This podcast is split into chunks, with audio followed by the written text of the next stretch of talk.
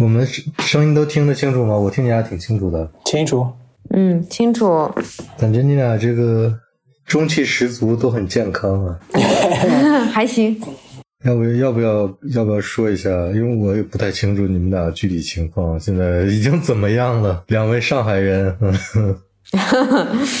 我很久没出过门了。多久？呃，其实还好。我前一段时间上周应该出去过一次，因为那天就你记得有一天突然解封了，有一部分人解封了。那天我出去溜了一圈。哦，你们是防范区？对，我们是防范区，所以哦，对我出去出去了一趟，然后回来之后就嗯没再出去了，又变风控区了。嗯，也不是变风控区了，就是大家都建议你不要出门，能不出门就不出门。哦，那你你家还是防范区现在？对，我们还是防范区，但那个之前可能有嗯三个星期，两到三个星期可能完全没出门。嗯。所以小红现在其实是可以出门的，是吗？对，我其实可以出门的，但是大家都会建议你不要出门，只有会建议你不出门。那那有人出门吗？就出门的人多吗？那因为我不出门，我也不知道。OK，就你在你在家里面看不到外面的情况，是吧？是。嗯，那灰灰呢？灰灰是。那我小红已经很幸运了，防范。上海现在有三个区嘛，就是防范区，那个叫什么区？风控区当中的那个叫什么区？管控区。管控区就是能出楼。就是不能出小区，然后风控区就是连楼都不能出。啊，我在的地方是所谓风控区，但是一天也能出去个一两次吧。你比如倒垃圾啊什么的，他也没有管的那么那么的严格。你去有时候要去拿点东西啊，去门口也也也就出去一两次。所以基本上就也是待在家里。我我已经被封了有二十天了吧，应该有三个多礼拜了，一次没出过没出过小区。那你们两个还能吃上饭吗？我就直接这么问。能吃上饭，其实最近已经就是食物的供给已经好很多了，因为外面不是有一些防范区的都已经解封了嘛，所以其实也有很多呃餐厅啊什么的都已经在营业了。哦，商家也可以营业了，在防范区里面的。嗯，有一些他可能比如说有一些特殊的流程，他。它都是可以营业的，但是即使是可以营业的商家，他们都不敢正常营业。他可能就是，比如说把门关上，然后你可能比如说跟店员跟跟老板预约，预约好再进去那种。他就是不能在外面排队。啊，我不，我我都不知道外面的世界什么样子，没有地方可以让你进去的。哦，小猪在纠正我说没有地方可以让你进去的。小猪说的比较严谨，就是可以预约了拿了就走，但是不能让你进到他们的空间里，是吧？对。啊，灰灰呢？灰灰什么情况？我我都不知道外面现在什么样，因为我很久没有看新闻、看朋友圈。呃，然后我把我把什么上海发布这些东西也退了，就是我都不知道每天有多少新增，因为我觉得最重要的消息迟早会传到我耳朵里，所以看了也没有意义，就。一开始看朋友圈，就我们之后可以细聊。一开始就很很，我本来也不太看朋友圈，就是因为这件事之后开始看了几天，然后看微博啊什么的，就想知道大家怎么样，发生了什么。但是 看了就发现都是负面情绪嘛，像那天小红说的，然后就不看了。那最近就不知道外面发生了什么，一下子时时间变慢了，感觉。嗯，我现在也是完全不看了。就吃的东西也完全够。现在我我基本上是靠就是街道发的，还有团购的东西。然后之前就是发的什么菜啊，有根的就把它泡在水里啊，种在土里啊，那些东西可以慢慢吃。啊，都长出来了是吗？对，它可以保存比较久。就卷心菜啊，像花菜这种不太容易坏的，就放冰箱。有些有根的，像大葱啊什么的，芹菜啊，就可以长在土里、长在水里，就保存时间比放直接放冰箱保存时间长一点。吃的都够，而且我觉得我比之前还吃的好。怎怎么说？就是 就是就是因为你有很多时间了，知道吗？就是我之前。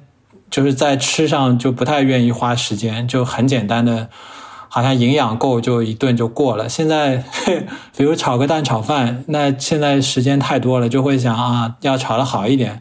那好一点就把蛋清、蛋黄分开来炒，然后再试试看用什么菜油炒、猪油炒，就各种东西。吃的其实比以前好了。你们两个有没有觉得，感觉这几周的就完全不能出门的这一周，像没有，就就感觉这个这段时间消失了一样？嗯，我倒没有，我倒没有。就我我这这这件事情让我想到了什么，你知道吗？就是因为我们都现在把这这这这段时间当成一个非常时期，一个临时阶段，就是一个我们很讨厌、不得不面对的，然后有很多限制的时间。哦，就是就与此同时，我们都在期盼着未来解封、自由的时候，我们可以去干嘛干嘛，然后想象着那那时候的情况。但是我我会想到，现在每时每刻也是很真实的时间。就如果你把现在当成当成一个临时的过渡，当成不真实的东西，你就你就很难去认真对待它。我我不觉得这是一个好的态度。就现在每分每秒跟之后的每分每秒，其实价值是一样的。其实你是可以好好过的，就是我这几天的启发吧。就比如说，比如说，比如说，喜欢运动的人，他被隔在家里面，还是会坚持。他甚至用个矿泉水瓶也能练力量。极端的就围着床都能跑步，他还是环境给他很多制约，他还是能做自己可以做到的那些事情。这其实挺重要的。而且你做了这些事情之后，你你的无力感就会少很多，甚至你会像。平常一样的生活，但是如果你一直嗯，就现在很多负面信息嘛，如果你一直看那些东西的话，你真的会被无力感就是绑架。因为就就你你不说现在的这种极端情况，就算是正常的时候，如果你要去找这些不好的事情、负面的新闻，你也一天二十四小时你也是不够看的，而且他们都是真实的。就正常人都会觉得难以接受，怎么世界会变成这样？但你要知道自己的局限性嘛，有些事情就是你不能改变的。你自己过得好，其实这个世界就好一点点，就少了一少了一个过得差的人。我刚才为什么问那个问题呢？就是我在对比一件事，就是呃，新冠病毒刚刚由国内往国外传播的时候，那个应该是二零二零年的，差不多也是这个时间，对吧？四月份左右。那个时间就是，呃，之前德国政府都没有觉得说这个东西，虽然是很很重视，但是没有采取什么措施。但是从大概四月份左右的一个时间段，还是三月份，我记得不太清了。那个时候我大概也录过播客，突然有一有一天开始就说我们要公布一个政策，这个政策就是，呃，所有的企业能让员工回家工作的就让员工回家工作。呃，所有的学校停课，在家上网课，然后我们要封闭，大概是那我我记得大概持续了两个月到三个月的时间，大家都要待在家里，尽可能的待在家里。呃，说那时候就有很多对比文章嘛，就是说，呃，中国封城什么样，国外封城什么样，就还有很多嘲笑德国或欧洲这边城市的一些政策。比如说，它有些政策是，呃，你如果是有宠物的话，你每天可以带宠物出去遛狗、遛狗、遛猫这样的。呃，然后就有就有说就就说这边有人那个互相借宠物出去溜达 之类的，每天可以有一段时间的时间段出去散一下步，大概遛一下狗这样。然后呢，你如果必须出门采购的话，你也可以出门采购，但是尽量不要。呃，当时也可以在网上订东西送到家之类的。嗯，然后你如果说你的工作被证明说你必须要去公司工作，那需要公司给你开个证明，这样你就可以去公司上班。就是这种特殊情况，但是比如说护士、警察这些是必须要出去工作的，你就可以直接去工作了。嗯，那时候我记得。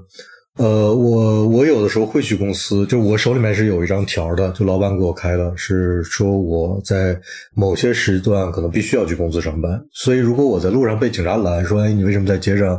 你有没有这个类似的证明？我就给他看一下。但我也没从来没被拦过。那个时候是我，比如说我中午要去公司一趟，我就骑自行车去公司，因为那时候是没有人敢坐交公共交通的。我骑自行车从家里面到公司大概骑个一公里多吧，就那也就是斯图加特的市中心了，就也就那么长。嗯，我大概能看见一只手能数出来的人，就个位数，白天大白天。然后呢，这些人都是其他的人都在家，我其实我也不知道家人都在哪儿，但是理论上应该都在家。其实是自愿的，因为这东西没有什么强制性。但是大家那个时候，我不知道是出于对这个病毒出奇的恐惧，还是怎样，还是说，还是德国老百姓普遍来讲比较遵纪守法，我不知道。但是那个时候城市的空旷的程度就是那样的，我相信比现在的上海还要空旷。某种程度上来讲，应该不会，应该 不会。我应该差不多吗？现在这上海照片，马路上都拉着线。对，呃，我的意思是说，不是还会有那些工作人员在街上走吗？嗯，就大白，还有那些物流，对，医护人员，还有那个物流也非常非常少了。嗯，我先说完。我那个时候就觉得，几乎城市里就没有什么人，就算到警察在内，我可能来回这么一趟就看到五个人。那一段时间，我会觉得这个时间就像是没有过一样，因为因为他的他的，我刚才想了一下，区别在哪儿？区别就是没有被强制留在家里。嗯，没有被强制留在家里，就是你其实是有选择的。比如说，你你可以半夜出去溜达一圈，你白天也可以出去溜达一圈，其实也没有人管你。然后你去买菜什么也是可以的。我那时候就是我楼上住着一个可能是八十多岁的一个老老奶奶吧，我每次去超市都给她带一包吃的回来，让小黄送上去放在门口。嗯，就是那时候大家就觉得都是自愿待在家里面，然后。那个感觉是真的，我是真正的感觉进入了另一个时空。就就我不知道这个心理心理状态有什么区别，但是我觉得应该是有区别。就是你如果被迫在家，你会。去想说，我要还是要呃，让我的生活方式还是能够尽量丰富就丰富一些。我要是该锻炼我还是锻炼，我该做搞创作我还搞创作，我该工作还工作。但是这个事情如果变成自愿的，就是你还是能出去，你就会觉得外面城市里空无一人这个状况非常的不真实。哎，是呀，就二零二零年的时候，上海其实也是这样，也没有完全没有人介绍。这两次，这两次，我觉得大家心态上的差别还是蛮大的。我觉得是的，我觉得是不一样的。嗯，主要是快递停了嘛，要这样吗？主要就是没有快递，所有的矛盾的根源。而且那个时候确实是没有人说过你不能出门，而是说让你出门你都不敢出门。对对，是有这这种感受。就那时候。城市里的地铁、公交车都照常运营，但上面一个人也没有，几乎没有人。对对，但这次就完全不一样。对，这心态上就会没有公交车，也没有地铁，都停了。那怎么样？二位的居家生活现在是个什么什么情况？有什么变化？嗯，我现在是我现在什么状态呢？就是我从早就开始工作。嗯，九点钟就开始上班，就是我们现在 work from home 嘛，然后在线上上班，一直工作到晚上十二点睡觉，中间就是间歇性的呃吃饭喝茶，其他就没了。那你这不是比平时上班的工作时间还要长？对啊，但是这个状态就是变成，因为很多人，嗯，在家里除了工作之外就没有什么其他的事情可以做，因为就是我觉得是可以理解，有些人是没有什么特殊的兴趣爱好的，或者是他的兴趣爱好是没有办法在家里做的。那对很多人来说，他的工作状态跟平时就不一样，他就会说，以前可能跟你配合的人，嗯，以前他下班他就不愿意回你消息了，他就不工作了，现在他就是他随时会去。做事情，那就因为这些人可能带动着剩下的所有人都是这种状态，然后你就你就基本上没有什么上班跟下班的时间了，非常非常的辛苦，而且你也就是没有办法去跟大家去聊这个事情，说就是我们最近加班太辛苦了，能不能大家调整一下节奏，或者是嗯换一下工作方式，因为它变成一个特殊的时期，你没有办法在这个特殊的时期去跟大家发生这种对话，哪怕跟你的老板发生这种对话。所以我最近就是这个状态，对。然后你们公司的其他人的工作状态也都是像你这样吗？就觉得自己很忙。对我，我觉得真的是，我觉得是一个群体的行为，不是个人的。大家都会觉得好像反正不工作也没什么其他的事情做，那不如我就用这个时间稍微多工作一点，因为事情其实是做不完的嘛。但是以前会觉得，哎，下班了那就不做了。那现在没有下班的时候了，反正我也在家里，我也不出去，那我这个时间不如把工作多做掉一点。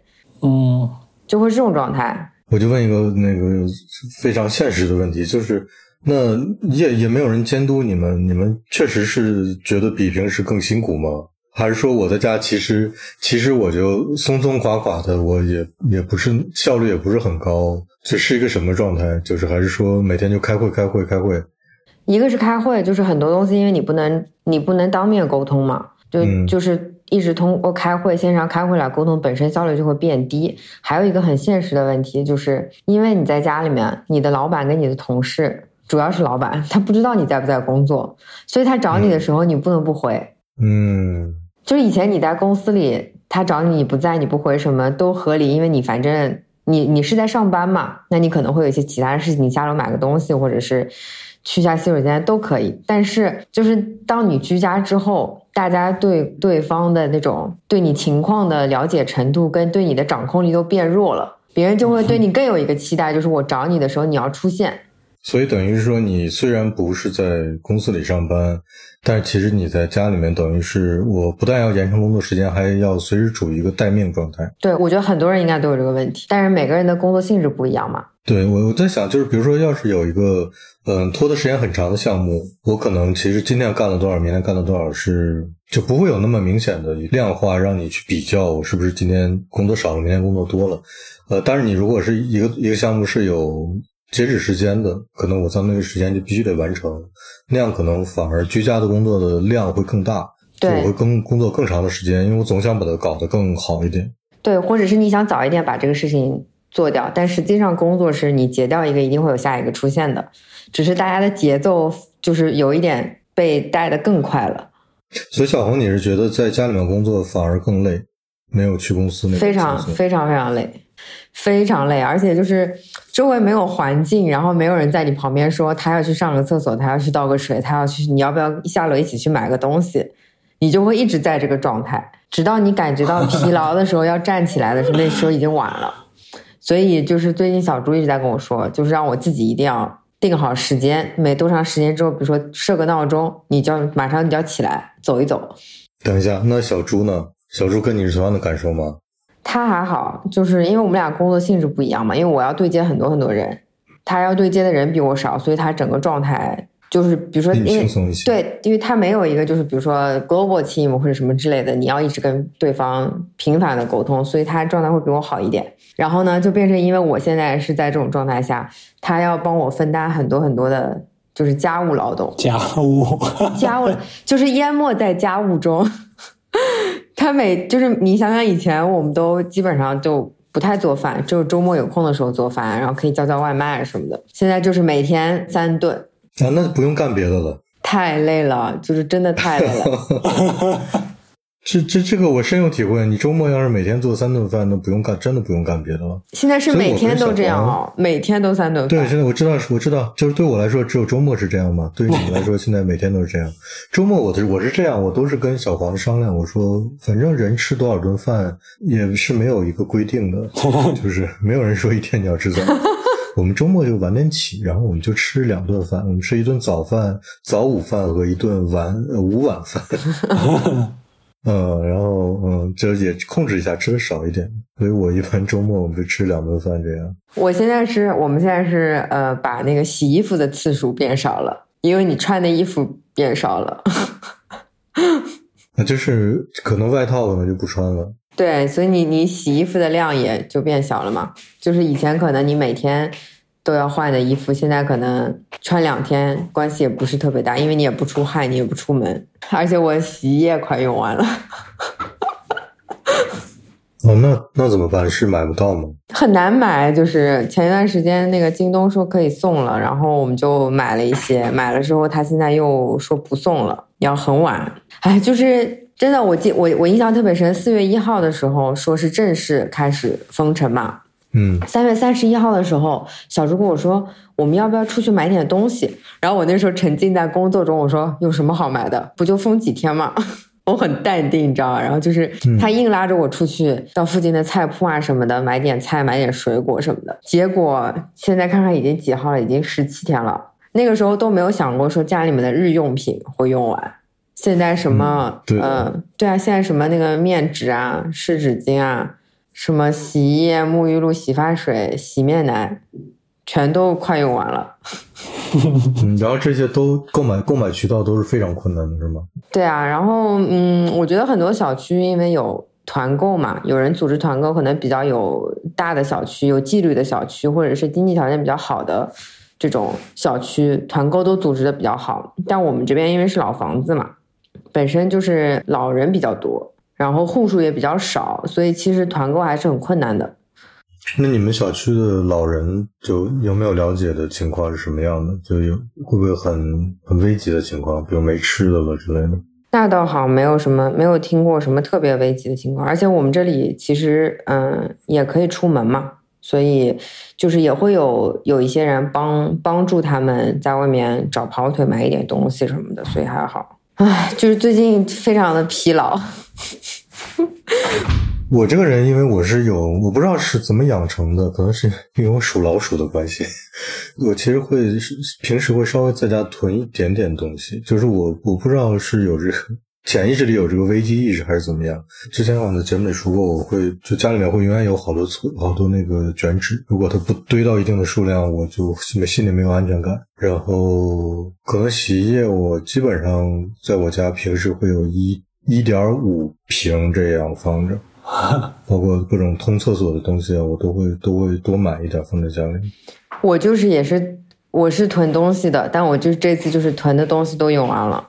就大概十七天的时间，就基本上会把家里面囤的日用品都无论如何都其实光。其实不是十七天，因为我们三月初的时候已经开始居家办公了。然后三月初的开始，三月初的时候开始，因为快递已经不是特别正常了，会有一些关键的地方不能发货啊什么的，所以在这种情况下，你就是你不会主动想去拼命的买东西，你就能不买的就先不买了。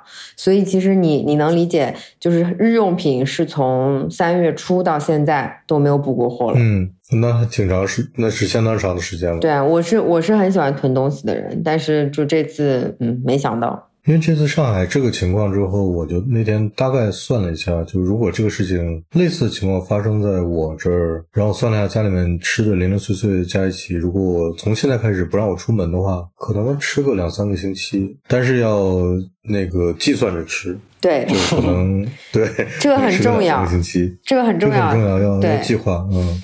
我们每天都在算家里面哪些东西哪个先吃哪个后吃，每天吃多少，因为那天。对，因为那天我看到小红发朋友圈说她终于买到面包了，然后那个面包是切成一片一片，分别放在不同的保鲜袋里。然后英国，我觉得应该是今天吃这包，明天吃那包。对，对我就是，对，就很多东西你以前没有想过要把它冻起来的，现在全部都冻起来了。以前面包是随吃随买嘛，然后那天就是我们家这里解封了，我也不知道第二天什么情况，所以我就赶紧出去。然后找到有一家面包店开门了，就是求着别人买了一点面包。他们当时可能就是只接那种团购的单，就不给散客买的。然后我们俩我们俩在门口磨了很长时间，好不容易买 买了两袋面包。然后现在东西都是盲盒，就是一百九十九一袋面包，里面什么都有，你没得选。后来，然后买回来之后呢，就把那个就是我有买那个欧包嘛，就是无油无糖的那种欧包，然后就把欧包。呃，切成一片一片的，然后一顿一顿的量放在一个那个自封袋里面，然后全部下冷冻柜。以前从来没做过这种事情。你当然不需要做了，以前一百九十九价格也比平时高很多，是吧？嗯，是的，但是东西挺多的。嗯，不过他们就这个时候能还在做东西就已经很不错了。对啊。然后今天在做什么事情呢？家里面大蒜太多了，然后时间太长了用不掉。今天把所有的大蒜都包好，放到自封袋里面冻起来。啊，那你们不可要不要跟邻居换点别的东西？哎，我们这里因为都是老人嘛，然后就是平时就没没什么沟通是吧？对，没办法跟他们去沟通这些事情，从来没从来没想过这些事情。灰灰呢？灰灰的那个现在的生活情况是？哎呀，我我就是困扰比较少哎，我没碰到这些实际的困难，就用的东西就还够日用日用品。然后我我刚刚想，我如果没有的话怎么办？就是如果洗衣液没有的话，肥皂是不是还有？我不知道找得到找不到。如果洗发水没有的话。那完全只用水冲可不可以接受？我也不知道，有可能可以。嗯，但你头发短应该还好。呃，女生可能比较麻烦了。其他的吃的也也像小红一样，就是看哪个东西容易坏就先吃，就盘算着这个。但是每天做饭，小红现在觉得是他们他们因为工作忙是很繁重的家务。我自己感觉是，嗯，怎么说？是我挺期待的时候，每天做饭，你还做饭做的我还故意故意花更长时间、更长时间去做饭，因为我本来就一天吃两顿嘛，然后这两顿都做的挺仔细，挺期待每天这个时刻。那那我好奇了，你你你做饭怎么样，虎哥？就我自己来说还行，就是卖相不怎么样，因为我基本上都一锅炖，就印度风味，就味道可以，但卖相就就我以前做的都是，比如我把什么做个煲仔饭，可能我把菜放很多都混在一起，就这么吃。面我也是，我炒个蔬菜，可能四五种蔬菜都在一起。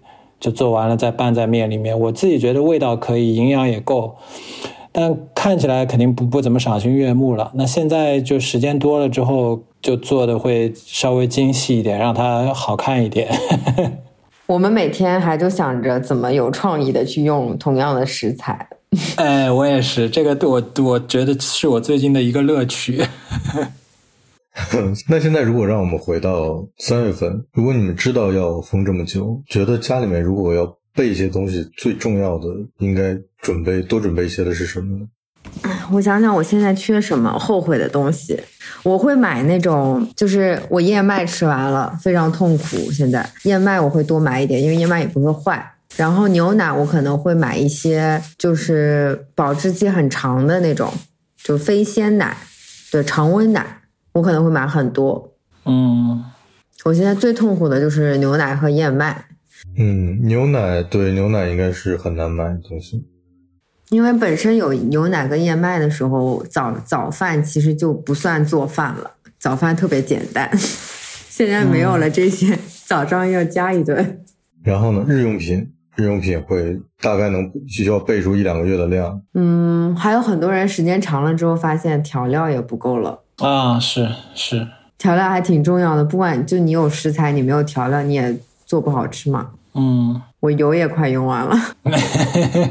嗯，德国因为那个俄罗斯乌克兰打仗，所以那个油突然变得短缺了，食用油啊，食用油也受影响。对他们说的什么原因都有，就是有人说是因为那个菜籽油很多是。呃，百分之多少多少是乌克兰进口的，现在突然进口断了，就没有菜籽油了。呃，然后还要说，有的人是有很多餐馆呃，因为知道菜籽油供应量短，因为他们会比正常的民众要敏感，餐馆是可能比我们要更早知道这个东西要断货了，所以他们就囤了好多，一下买了好多，这样的话，那个超市的供应就更少了。就是，反正我就是突然在几周之前的某一天，大概看到了，哎。大家在抢油的这样一个消息，之前我都在超市没有注意过。从那天开始，当天晚上我去超市，我就发现货架上已经没有正常的食用油了，只有橄榄油。到现在都没有，就很少能看到。嗯，反正我是没有看到过，但偶尔在朋友圈会刷到别人说：“哎，今天这个超市有油。”就是就中国中国中国朋友在某个城市说这个超市有油之类的。呃，但是从那之后呢，我发现其实我们可以做饭不用太多油，比如炖的东西、呃煮的东西，还有烤的东西。嗯，就是我可以尝试很长时间做饭都不用油，两三周都完全一点油都不用。呃，困扰是。比如说，我就不能榨辣椒油了。平时我都榨点辣椒油放在那儿。但是自从我买不到油之后，我回家一看，我那个现现在唯一有的一瓶油还剩下五分之一。嗯，我就不能用这五分之一。我可平时可平时可能我这五分之一直接是榨辣椒油的那个量。现在我就要把这个五分之一的油省着，不榨辣椒油，用来干别的。不知道有时候可能小黄周末吃个煎。煎蛋之类的，我早上给他做个煎蛋之类的，因为平时都没有时间早上给他煎个什么东西。嗯，呃，但是后来我发现这事儿也好解决，比如说有的橄榄橄榄油也可以炒菜用，就是它有炒菜用的橄榄油，还是可以买到，就价格比较高。然后就是那种稀奇古怪的超市，比如说临时搭建起来的那种，呃。东欧人或土耳其人开的那种大卖场里面，莫名其妙的会有一些油在卖，就是价格也还挺正常的，但是那个油就有点不太敢买的感觉。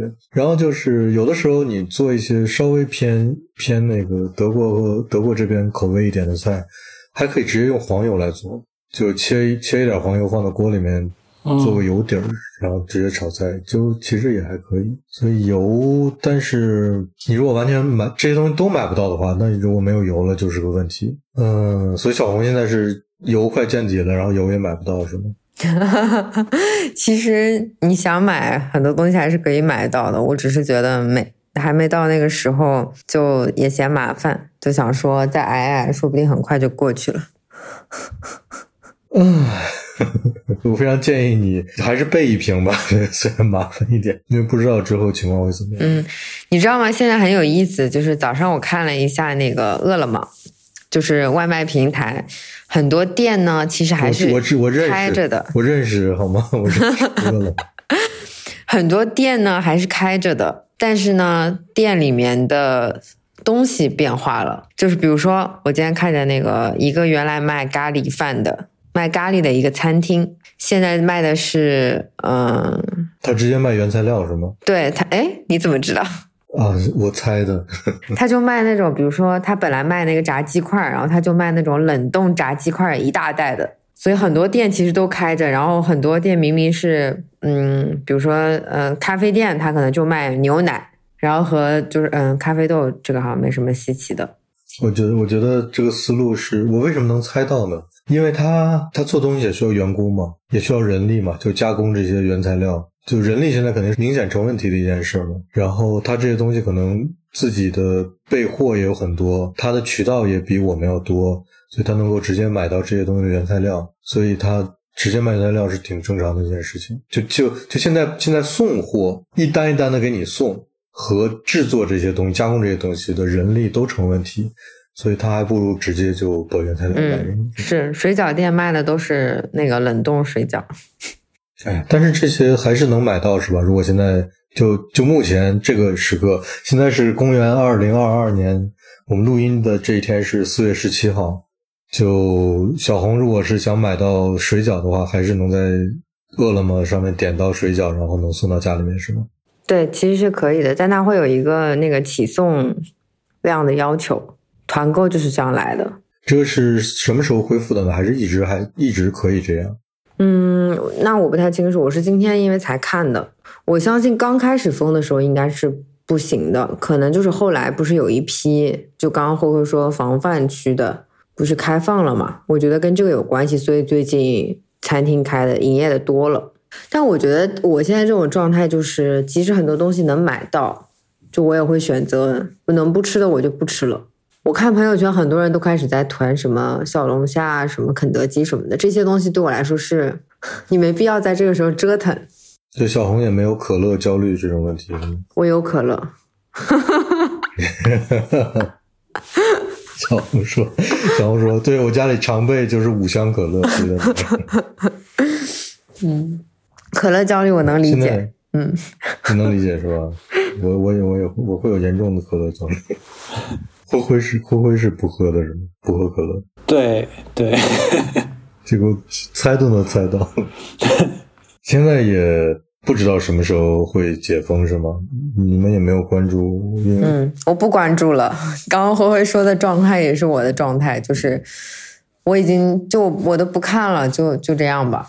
然后我觉得大家比较重要的就是，如果有能力的话，就是帮帮身边的人就好了。比如说帮帮同小区的人啊、邻居啊什么的，互相帮助帮助就好了。就是每天网上网上因为太多负面新闻了，这里谁有什么问题，怎么样，谁得不到救助啊什么的。但是这些人就是都离你太远了，你看了之后只会让你情绪更差。嗯，对，就是能帮助身边的人就帮助一下，在有能力的情况情况下，嗯就好了。然后具体这个事儿解什么时候解封，这事儿一定会过去的。只是你不知道什么时候嘛，大家现在痛苦，也就是因为他原来觉得是今天结束，结果今天没结束，说又是七天，又是十四天，因为是没有止境的在延长的感觉。但是如果你相信这个事情一定会过去的，其实也就还好。嗯，所以你们你们觉得这个事情开情况开始变成变得。可以说就糟糕吧，是大概是从是哪些事情发生为为节点，让你们有这种心理感受的说，哎，事情好像有点要变得不妙了。嗯，我觉得比较直接的东西，就是很多人，比如说去上班，然后被封楼啦什么的，都是比较直接的，就被留在留在单位那栋楼里是吧？或者是说本来去上班，然后结果楼封了，嗯，说要居家办公了，然后可能比如说电脑还在楼里啊什么，就会听说这种事情嘛。后来就是买不到菜了，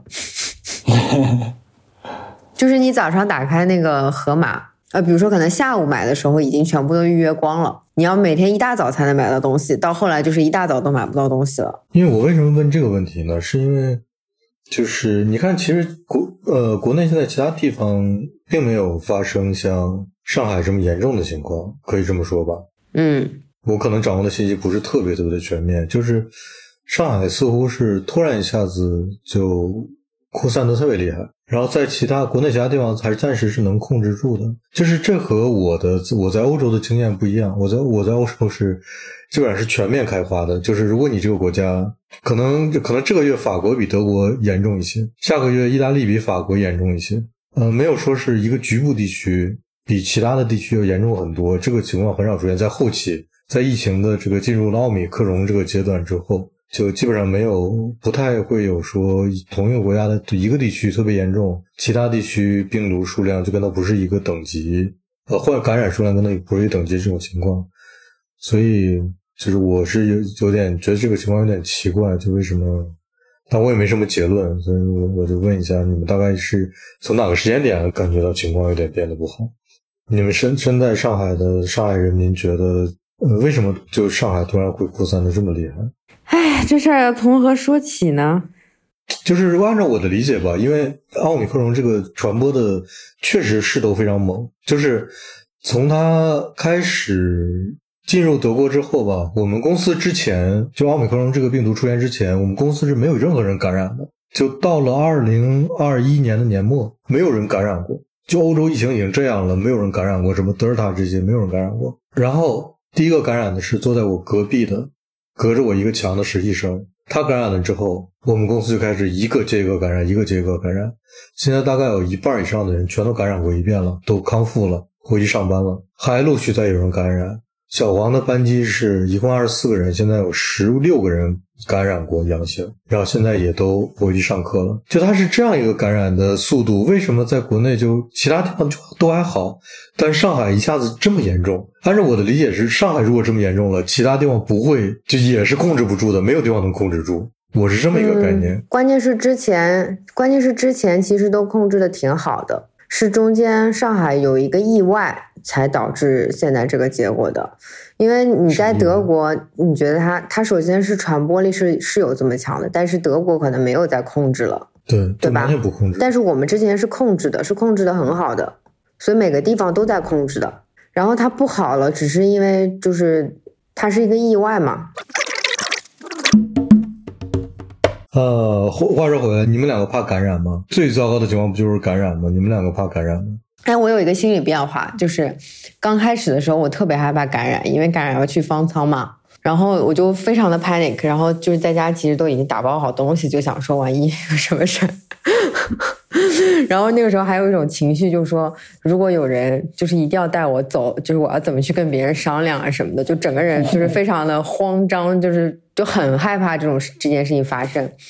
后来过了一段时间之后，现在我已经非常的冷静了，因为我看到有人进去之后转阴就出来了。就你看见大家，你中你真实的身边的朋友去过方舱了，然后不管条件有多差，至少他反正可能比如说一个星有快的一个星期，然后可能十天或者两个星期，他转阴之后，大家就顺利的回家了，也没什么问题。所以我现在心态已经好很多了。就想说，就大不了就是十几天不能洗澡嘛。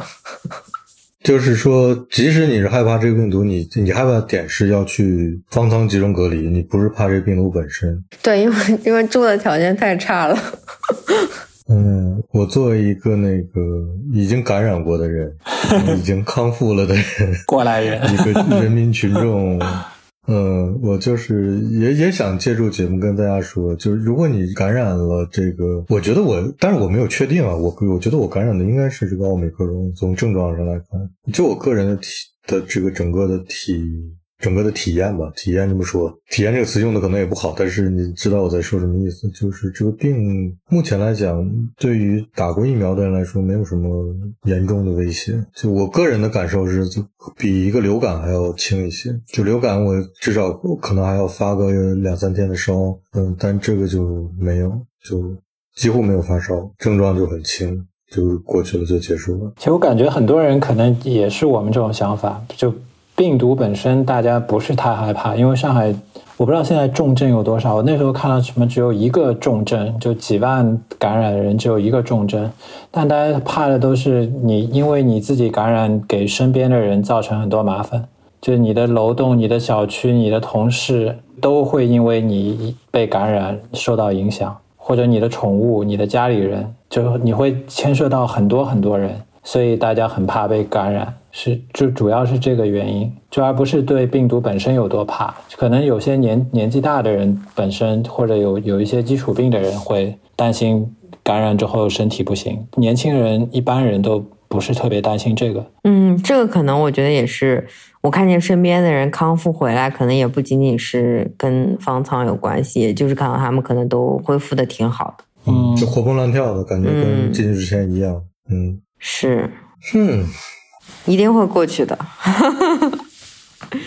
嗯，那你们在家里面，呃，隔离期间穿穿衣服还时尚吗？不时尚。因为不是洗衣液快用完了嘛，然后每天都是穿特别简单的衣服，就是就不给小猪添麻烦，就尽量减少洗衣的量，是吧？对，然后不给小猪添麻烦，就是不会有嗯，今天穿 T 恤，明天穿衬衫 什么的，就是比如说衬衫就完全不穿了，因为衬衫是要单独洗的。哦，就比如说你现在洗衣液已经不够了，然后你今天穿了。嗯，我这星期穿了五五件 T 恤，两件衬衫，对吧？那那两件衬衫还得单独洗，就很浪费。你就是洗衣液不够了，你也不会把它们混洗，是吗？嗯，对，我可以不穿嘛，我可以从源头上来控制。然后上海的天气变化也挺大的，啊是，这是不是要是不是要下雨了呀？嗯，就是一天热一天冷这种。是不是要到那个梅雨季节了？那是什么时候？那那六月份，那还早。那是六月份。嗯，那还有。就最近就一下子到夏天，三十多度，然后又开始冷到二十度以下，十几度。哎，但是我每天还是有有认真的在梳，叫什么？不叫梳妆打扮，叫什么？打理自己，把自己弄干净。对，我每天还是有认真的在打理自己的，因为我们开会的时候要开摄像头嘛。所以，所以，然后你不知道哪个，你不知道什么时候会有一个会要开摄像头，所以你就每天早上还是要就是稍微梳妆打扮一下。如果没有呢？如果没有视频会议的话，嗯，可能会稍微就会像就会像灰灰一样，是吗？但你早上其实你稍微梳妆打扮一下，对你的精神状态还是有点帮助的。我我觉得是，我觉得是，就是醒了就会醒，不然的话。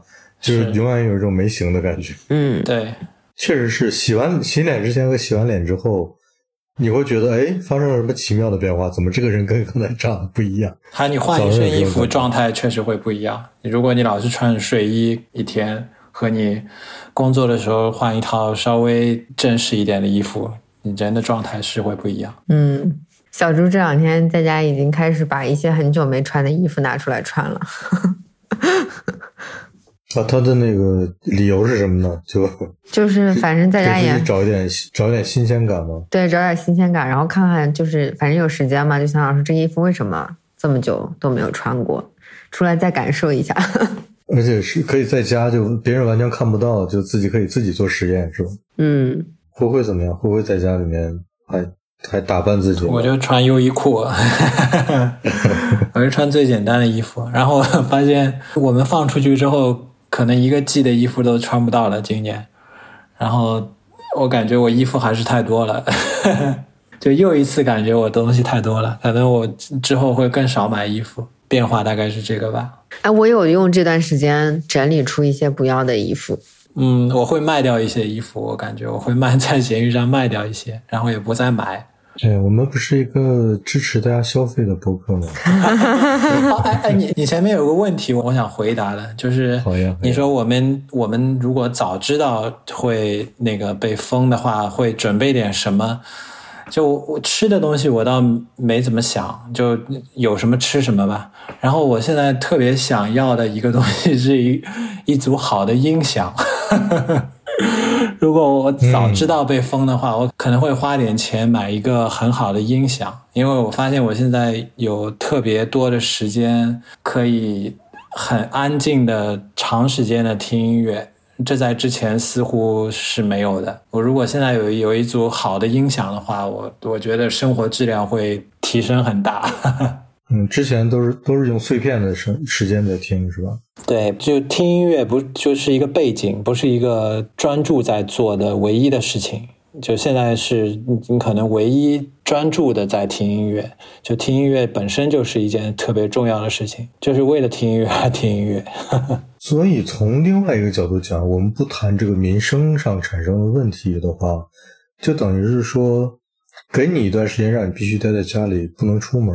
某种程度上讲，他可能也有一些对你。如果你能换一个角度看这个问题的话，可能能能让你专心的花一段时间去做一些事情。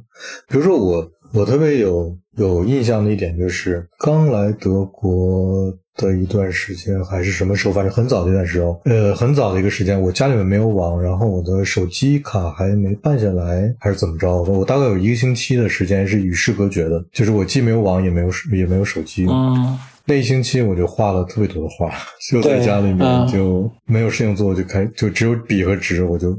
那那星期我画了特别多的画，之后就再没有一个时间是像像那一周那样能画出那么多东西来。嗯，我也没有反省说之后就是戒戒 手机戒网一段时间，再就回到那个状态，好像也没有特别有动力去再回去。但是我心里面会有会装着这件事情。嗯，然后可能也是平时就。所有的事情都赶着你，让你没有时，没有可能去回到那样的状态中。但是你让我回想一下那个状态，我还是觉得也蛮好的。现在我我的状态都是，你给我一个时间，我都努力在同一个时间里做好多不同的事情。嗯，事情还是做不完的。但是，哎呀，不知道你有的时候你就会自己在想，我这做这么多事情究竟是为了什么？嗯。我还是挺怀念那个两年前疫情刚爆发的时候那段时间，那个时间是真的，我觉得大家都停下来了。嗯，因为嗯，当时那个严重的程度是你不知道什么时候可以复工会正常，所以就是工作啊什么的全都停下来了，你就可以在家真的享受这段时间，做一些你平时没时间做的事情。这一次就觉得好像。嗯，像我每天这么忙工作，就我还在做五月份的，可能五月份的活动啊什么的，因为大家都知道说五月份肯定会解封的，嗯，所以没有事情。那五月份、六月份、七月份、八月份，甚至明年的项目你都在做，因为大家都知道这个时间一定会过去的，不像当时就是一下子好像所有的东西都停下来了，而且当时是全国性的嘛，所以那那一次我是有有这种状态的。就刚刚大黄说的那种，我也想说，这个经历其实是对大家是有有意义的。如果你不把它当成一个。讨厌的，马上就要过去的，不想面对的事情的话，你其实可以从当中获得一点营养，获得一点启发。就像就像越战的时候，那那些那些战俘就被虐待、被拘禁，就他们回去之后被问到这段经历，就有相当数量的人说这段经历是给他们人生的重要启发。何况是我们现在只是没有外卖，吃的东西单调一点。那如果你。好好利用它的话，其实会给你很多的启发。请大家不要再看朋友圈了。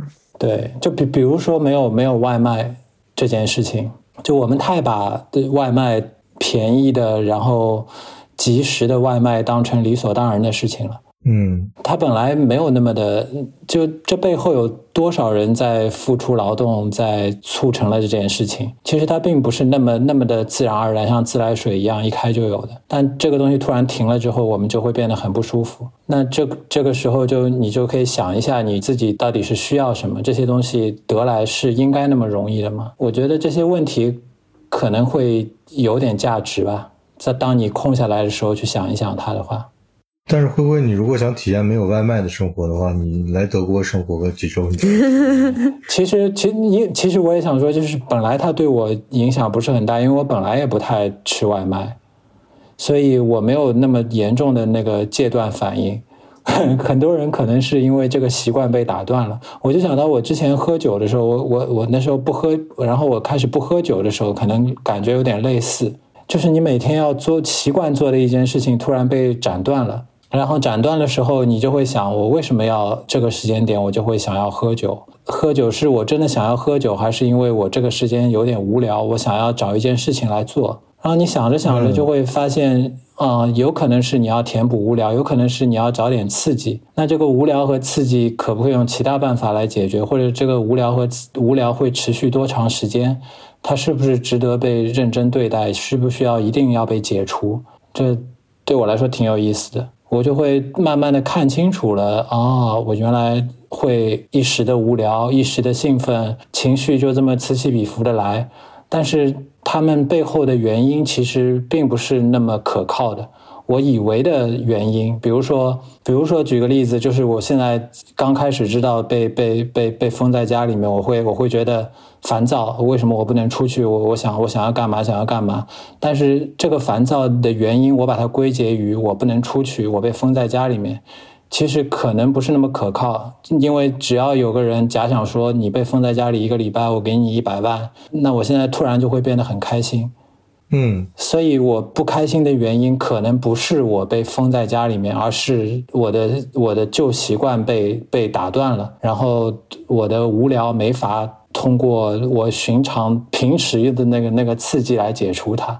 哎，我说的有点混乱，这 这，我明白，就是灰灰的意思是说，如果现在有个人跑出来说，我们要跟你，我要做个实验，我们一起来做个实验，这个实验是让你呃待在家里一星期，只给你这些固定的食物和水，生活必需品，然后灰灰会觉得，哎，这个事儿还挺有意思的，我可以试一试。但是现在突然在你的正常生活中跟你说。你现在一个星期不能出门了，你就会觉得，嗯，这是怎么回事？我的我，然后我就处处不习惯。你是你大概是有这个这个意思对吧？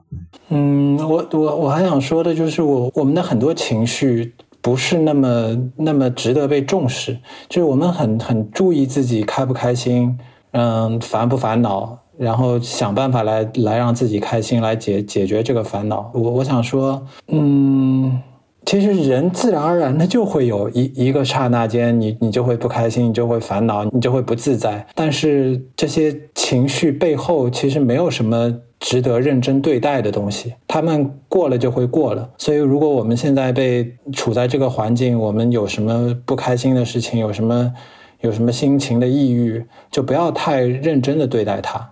嗯，我不知道，就是我是同意灰灰说的，就是首先就是我觉得。可能我们的一些情绪的变化，呃，有些是就像你们说的，不看朋友圈，就有些会受各种各样消息的影响。就是这个消息可能它都是很悲惨的事实，但是其实对我们情绪的影响是非常表表象的，就它会在非常表层把我们的情绪直接调到一个非常低落或者非常糟糕的状态。我觉得这个是需要避免的。就像小红说的，就关注关注一下周围的人，能帮助点就帮助点，能够。呃，或者说在出现一些事情的时候，能够稍微挺身而出，那你就挺身而出。你可以自己去判断这些事情。就包括我平时会稍微囤一点东西在家里面，就是我会永远准备着说，我不知道明天会发生什么事情，我不知道就是封城也好，是呃普京扔了个什么炸弹在我附近爆炸了也好，就这些事情我都我都不知道它会不会发生。就那我在德国，这个德国会不会突然又冒出一个奇奇怪怪的人说我们那个要歧视那个亚洲人？就就你不知道会发生什么事在这个地方，所以我我是稍微有点危机意识的。然后我对发生各种事情也是有一点心理准备的，所以不知道，就是我我在这儿生活也好，在全世界任何一个地方生活也好，我都觉得我都还是能生活的。但是发生什么事我是不知道的，所以我都会有一点。稍微有点心理准备，然后会准备好去面对任何发生的事情。对我一开始也这么想，如果封城是不可避免的，那我该怎么办？那封城之后，我我不是说如果几天断断食没东西吃，那我好像还有点期待，因为我本来也想试试看没东西吃是什么感觉。嗯，这正好提供了一个机会嘛。你本来可能这样做比较难。对，然后我们录这期节目的时候，婉莹还在，哎，是是在群里面说的吧？啊，他让我们控制一下情绪，控制一下情绪。我嗯，因为他肯定也看到了很多这些这些负面消息，以为我们也会两个也会很激 动，然后结果我们两个特别的淡定。对，我觉得我觉得你们这个，你总是会看到很多负面的消息，但他这些负面的消息又不是普遍情况，所以能看到。哎呀，但是这么说也不对，就是因为每个人只会站在自己的那个那个场域里面看到周围的情况，所以其实我们没有人能够掌握说有这个情况有多糟糕或或者多好，所以我们只能一点一个点一个点的采样，就问小红是什么样的，灰灰是什么样的，然后我们就只是知道了你们两个或者和你们周围的可能方圆很小的一个范围内的人的生活大概是个什么情况。是呀，就世界不可能至至善至美嘛，肯定有你看不见的、看 很肮脏的东西突然冒出来被你看见，它本来就在，就你不要一下子被惊吓，觉得啊，世界竟然不是这样的，怎么会有这样的事情存在？那它本来就在，而且如果你要一直挖掘那些肮脏的东西的话，你你二十四小时也是不够用的，你是看不完的。然后他们给你的影响就是。就伤害了你的存在的那些同情心，然后可能会让你变成一个冷漠的人，因为你要保护自己不再被那个东西刺激，然后你可能变成了一个在网上会一直在流眼泪，同情这同情那，在现实世界中会变得特别冷漠，因为你感觉自己受伤害了，你感觉这个世界不可爱了，然后你会保护自己而不去帮助别人，这也是有可能的。对，而且很容易就是很容易走向极端，就要么走向呃这那这一集，要么走向这一集。对我觉得还是应该以平常心对待周围的情况啊。首先就是看到听到你们两个的情况都还可以，我是比较放心一点，因为对吧？因为你们两个也平时基本上也不发什么。呃，不发的不发的情说明情况都比较好。对，你们连那个朋友圈都不看，就更不可能发了，是吧？对 我最近，我前段时间有在发，就是都觉得，嗯，每天负面的，就是情绪都太多了嘛，然后我就永远只发好事儿。然后还有因为太多人过来关心你了，就是很久没有联系的人，在这个时间都会去想说他有什么朋友在上海的，要去问一下。然后我就一直给大家去发我很好的这种讯息，嗯，特别水，是不是这一期录的？我是这样想的，就是我们一共三个人，有两个人在上海，这个就就这段时间内就不太适合聊一些正常的节目。就虽然说虽然说你们两个都在家，这段时间是特别合适的，我们把把节目多录出来几期的一个时间段，但是我就觉得不适合聊。就不适合展开这样的尝试，就我也会担心你们两个的那个录音的情绪和状态，对，就不太适合展开一个另外的主题，所以聊聊自己目前的一个在家的情况挺好的，我觉得。嗯，我最近一直在跟大家开玩笑，就是好像外面打仗了，现在特别想打仗的时候，就是各种物资短缺啊什么的，就是很就打仗了。然后呢，我是文工团的，我还在排练呢。就是因为我每天还在工作，在做，因为我我在做 fashion 的东西，我还我还在做一个服装品牌的，就是营销方面的内容活动的策划，所以就觉得好像外面已经 打仗了，然后你还在这里，在这里拍就是你在是文艺，你在做的非常具体的事情，就是你在做解封之后马上就要上马的那些项目，对。想想三十年代真的是打仗，张爱玲还在写爱情小说，就是这种状态。嗯，而且你你说像打仗一样，我觉得特别贴切。因为前两天我看到那个有一个新闻是说，京东开始组织那种呃自杀式投递。就自杀式快递，就是他说是呃准备了多少波的快递员从全国各地往上海送货，这些快递员到了上海之后，在当天把那些货送完，就要就地隔离十四天，然后第二天再来下一波人。就这这个就这个就跟这个就特你 你们都不看朋友圈，所以你们都不知道这个消息是吧？不知道。你看上海本地人反而不知道，就这个这个行为就太像战争行为了，嗯，是是是，对吧？你想一想，嗯，很像。我理解你说的意思。哎呀，你你想一下，我们还是很幸运，因为我们在上海。如果在小一点的地方，肯定就没有了，就放弃你了。对吧？其实你从另外一个角度讲，就是你人生中经历过这样一个时间段，发生了这么多光怪陆离的事情，对啊，好好好好利用它，嗯，好好珍惜它。它也算是一个，对，它也算是一个挺重要的经历吧。我觉得。是，哎呀，所以希望这个时间段赶快结束，嗯，赶快结快了恢复正常。也快了，肯定快了，肯定快了。嗯，比之前好多了，已经。就你们，你们觉得那个生活中的那个松弛程度已经在明显的改变了，是吧？哎，很明显，大家之前抢什么东西跟现在抢什么东西，现在大家都在吃抢可乐、吃肯德基、什么吃小龙虾什么这种，很明显就 是物资变得丰富了。，已经不是维持生命的那些必需品了。对啊，但是灰灰目前的情况是比小红要差一些，因为灰灰在管风控区。对对，没什么差别了，嗯我也不出门。嗯，就名字上我级别低两级。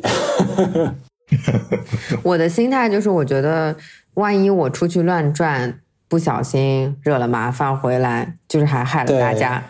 对，是你们。所以能不出去就不出去。对，嗯，我如我觉得我如果是你，我也会这样。嗯，就是等一等，等到大家这事儿都差不多了，再出去也不晚，不差这几天，出去干嘛呢？嗯，但是你们说的这个什么这个区那个区，我之前是完全不知道，还有还有这个区别，嗯这个就更像战争期间了。其不实不知道 也无所谓，其实你该出去的时候就就知道要出去了。你现在知道自己在什么区也没有什么意义。可能现在我们在录的时候，可可能名字已经换了，因为我俩都不看上海发布，哦，是这样，那可能 不知道可能灰灰你那个你那个区域已经能够干各种事情，也许已经升升级成跟小红平级了，我也不知道。嗯 那你就像是那个二战二战的时候躲在一个某个太平洋小岛上的一个堡垒里面的日本兵，一八几年的时候都不知道战争结束。这我知道。应该不会这样，不会这样。那天其实我们在开玩笑，呃，人的生活是受了很大影响的，但是本来的那些，比如鸟，我们可能活得觉得更自在了。这个城市突然间能够，比比如平时人多，我们就鸟可能就不敢落到地上去找吃的，现在突然发现，哎，这人怎么都没了，然后就变得更自由。我发几张街上的照片给你们看好不好？我因为我因为那天出过门了，你们都不知道外边是啥样的，感受一下。嗯，你你说的对，大黄。还有流浪猫，现在就特别自在，因为小区没有车。但是很多流它没吃的了，流浪猫。对啊，老鼠啊，对对，也也有没吃，没有没有人喂它，有的人可能喂猫的人被封在楼里了。嗯，哎哎，我我当时看到有些人发的流浪猫瘦的不成样子的照片。哎呀，嗯，但是你看，这就是区别，就是野生动物就没有问题，因为它们本来就没有人喂它们，它们本来就是自己找吃的。嗯，但是这种半野生、半还依靠人类生活的动物就会有有有问题。好好好，就这样吧。今天这一期就是打黄代表大家来慰问一下我跟灰灰，查看一下我们两个的状况，这样。检查一下，就拿放大镜看一下这两个人有没有问题。还有没有下一期？看一下精神正不正常。希望我们早日可以录正常的节目。好，好，大家保重。嗯，好，保重，拜拜。拜拜。